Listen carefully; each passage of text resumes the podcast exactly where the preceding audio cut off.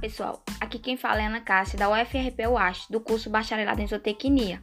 Hoje eu vou falar com vocês sobre os aditivos. A instrução normativa define aditivo para produto destinado à alimentação animal, como substância ou microorganismo ou produto formulado adicionado intencionalmente aos produtos que não é utilizado normalmente como ingrediente tenha ou não valor nutritivo e que melhore as características dos produtos destinados à alimentação animal, dos produtos animais, melhora o desempenho dos animais sadios ou atenda às necessidades nutricionais. Os aditivos são classificados como tecnológicos, sensoriais, anticoxidianos, nutricionais e zootécnicos. As principais funções dos aditivos são preservar as características nutricionais das rações, facilitar a dispersão dos ingredientes na ração, melhorar o crescimento dos animais e facilitar a ingestão do alimento. Bom, pessoal, obrigada pela atenção e fique atento aos próximos podcasts.